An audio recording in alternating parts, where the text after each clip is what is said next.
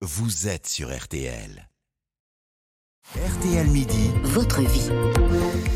Effectivement, l'info, c'est aussi ce qui fait votre vie au quotidien. Et aujourd'hui, La Commission européenne qui prévoit de changer les règles concernant l'étiquetage des modes d'élevage des volailles. Une menace pour l'appellation d'origine protégée, le, le label rouge, un label parmi d'autres.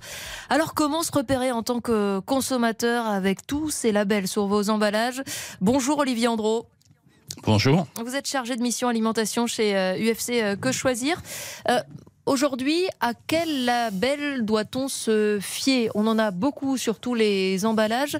Lesquels sont les plus recommandables, disons? Eh bien, pour l'UFC que choisir, tout d'abord, ce qui est important, c'est de privilégier les labels officiels. En, effet, comme vous le dites, hein, il y a une véritable jungle des labels hein, entre euh, les, logos officiels tels que agriculture biologique, hein, qui se reconnaît notamment euh, avec son sa petite feuille européenne ou la version AB pour la, marque française. Euh, donc ça, c'est un logo officiel. Et puis à l'inverse, vous avez d'autres logos, quelques produits élus de l'année, saveurs de l'année, euh, des jurys de dégustation assez divers, le concours agricole, pêche durable. Tout ça, c'est pas forcément défini sur la base de critères officiels et c'est ça le problème. Donc c'est des faux labels. Que...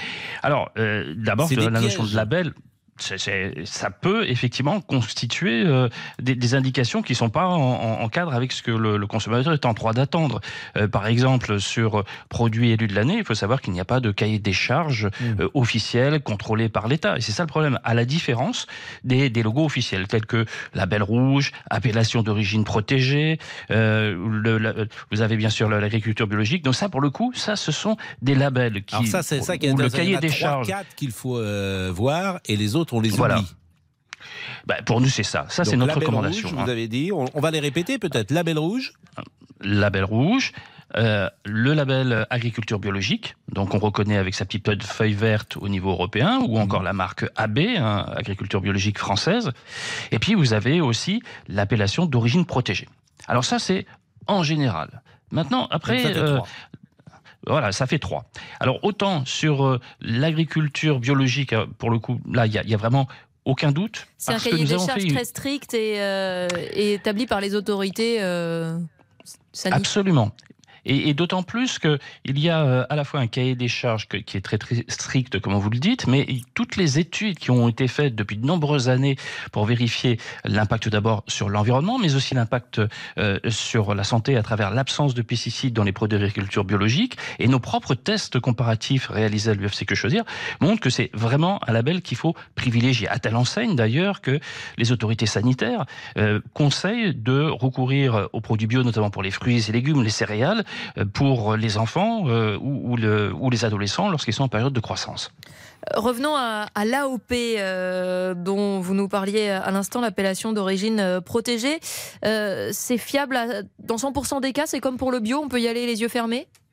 Ah ben là, pour le coup, ça dépend des cas. En effet, nous avons publié en 2021 une étude conjointe avec le WWF France et Greenpeace France, où nous avons analysé euh, d'une part, eh bien, le, le, les critères au regard de la promesse implicite euh, qui est de donner aux consommateurs, et puis aussi sur les impacts euh, sociaux et environnementaux. Alors tout d'abord, en ce qui concerne la promesse, hein, qui est donc donnée dans, ces cahiers des charges, eh bien, sur les, AOP, ben, ça dépend. Hein. On a analysé par exemple huit fromages euh, au regard des caractères qui sont essentiels pour assurer la typicité, puisque c'est ça quand on achète un, euh, un fromage qu typique avec, avec l'AOP.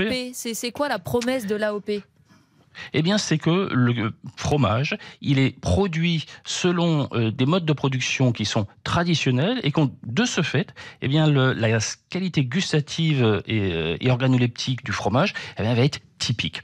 Et là, et c'était le cas avec dans... ces huit fromages? Eh ben ça dépend. Alors sur les huit ah oui. fromages Donc, que nous fait, avons le testés, label n'est même pas un gage de qualité.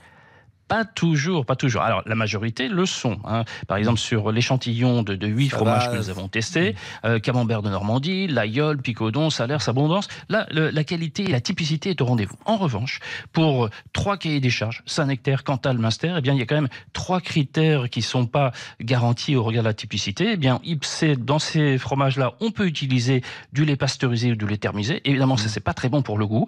On peut donner aux vaches euh, du fourrage fermenté. Donc, je, je comprends, je, je- je comprends ce que vous dites, Ouais. mais c'est quand même ennuyeux de donner un label qui ne respecte même pas le cahier des charges qu'il est censé respecter. Ah, Alors, euh, malheureusement, son cahier des charges, il est respecté, mais quand il est laxiste, qu'est-ce qu'on fait? Et c'est la raison pour laquelle, nous, ce qu'on dit, c'est à l'administration française, l'INAO, l'Institut national de l'appellation d'origine, Mm. qui doit être beaucoup plus exigeant sur ses cahiers des charges quand ils sont trop laxistes. Bon, il va y avoir un changement de règle européen, visiblement? Pour le Alors ça, label c'est rouge pas en- euh, c'est c'est pas c'est pas encore sûr. hein. Tout d'abord, ça ne concerne pas le, le comment dire le cahier des charges des labels rouges, puisque ça c'est euh, un signe français, spécifiquement français. Euh, et là encore, on, on peut avoir des, des choses à dire. hein. Je reviendrai là-dessus sur le label rouge, parce que c'est pas toujours la qualité supérieure qui est promise n'est pas toujours en rendez-vous. Euh, et en revanche, ce que On veulent pensait que les faire labels les garantissaient la qualité et ça fait trois minutes qu'on parle et vous nous dites qu'au fond, euh, même des vrais labels, alors il y a les faux labels, faut pas les écouter ou les regarder, Voilà. et les vrais labels, faut à peine les regarder et à peine les écouter. Alors ça dépend, effectivement, oui, non, ça mais J'ai dépend. bien compris que ça On- dépendait, mais bon, moi je suis on- consommateur, on- je suis un peu perdu. Je comprends. On et c'est pour pour ça que nous- résumer que, en tout cas, le label bio est euh, fiable à, à 100%, c'est ce que vous nous avez dit. Euh, c'est très souvent le cas pour le label rouge. Souvent pour les AOP, même si là, on peut être parfois un petit peu déçu en termes gustatifs, si j'ai bien tout compris. C'est bien ça. Voilà. Eh bien, merci beaucoup, Olivier euh, Andro, chargé de mission, Merci je le rappelle, euh, chez l'UFC Que Choisir. Merci. Merci. Le label info revient dans une seconde et ça c'est un bon label, le label rouge de Céline Landreau. C'est son journal et en même temps que notre ami Louis Baudin entre dans ce studio avec euh, ce- cet Soleil. hiver qui vous plaît, je le sais, parce qu'il fait à la fois beau et frais. Ça vous aimez. Exactement. Vous aimez quand l'hiver est l'hiver, l'été l'été, le printemps le printemps Exactement. et l'automne l'automne. Bon, il manque un peu de suite. pluie quand même.